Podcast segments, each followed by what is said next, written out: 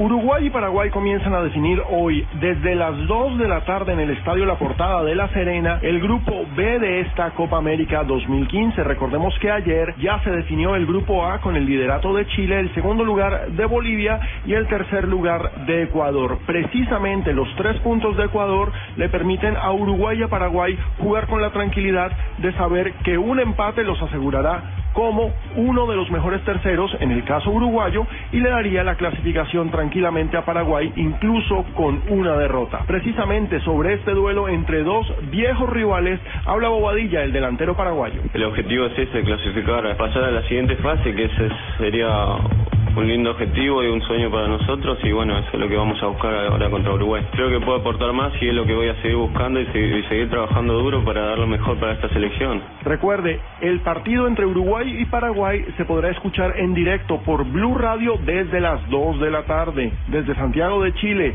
para la emisora oficial de esta Copa América. Este es un informe de Alejandro Pino Calas.